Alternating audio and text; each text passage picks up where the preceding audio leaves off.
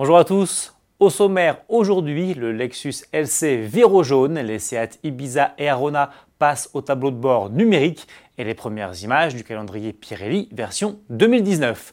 Mais avant cela, voici les prix du nouvel Audi Q8.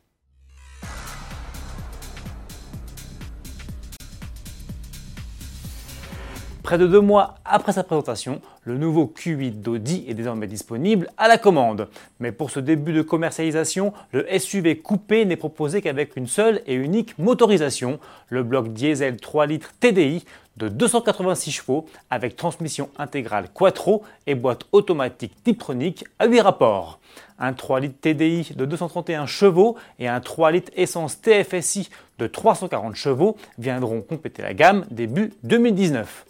Côté équipement, quatre finitions sont au programme et l'entrée de gamme, baptisée Q8, dispose de séries d'une climatisation automatique bizone, d'un haillon à ouverture et fermeture électrique, d'un régulateur limiteur de vitesse et d'un système multimédia avec navigation GPS et écran couleur de 10,1 pouces.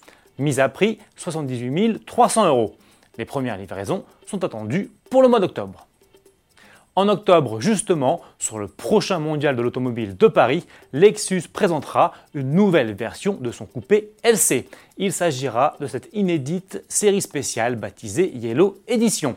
Comme son nom l'indique, celle-ci se distingue par une teinte extérieure jaune solaire, une couleur que l'on retrouve également dans l'habitacle, plus précisément sur des inserts en alcantara logés dans les contreportes.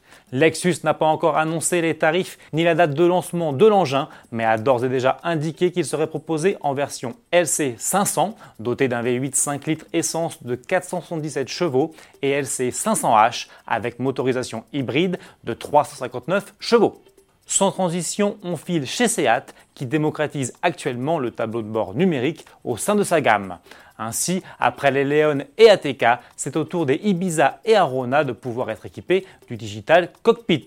Résultat, un écran de 10,25 pouces fait désormais office de combiné d'instrumentation en remplacement des compteurs, jauges et autres voyants traditionnels. Configurable via un bouton placé sur le volant, ce Digital Cockpit propose trois modes d'affichage en fonction des informations que l'on souhaite voir apparaître. Classique, plan et dynamique. La priorité peut ainsi être accordée aux indications de base, aux aides à la conduite ou encore au système de navigation si la voiture en est équipée. Pour terminer, voici les toutes premières images du calendrier Pirelli millésime 2019. On découvre ici les coulisses du shooting qui a eu lieu en avril 2018 entre Miami et New York aux États-Unis. Réalisé par l'Écossais Albert Watson, le 46e numéro de The Call met notamment en scène les mannequins Laetitia Casta et Gigi Hadid, la danseuse Misty Copeland et l'actrice Julia Garner. La sortie du célèbre almanach est prévue pour le mois de novembre. À demain!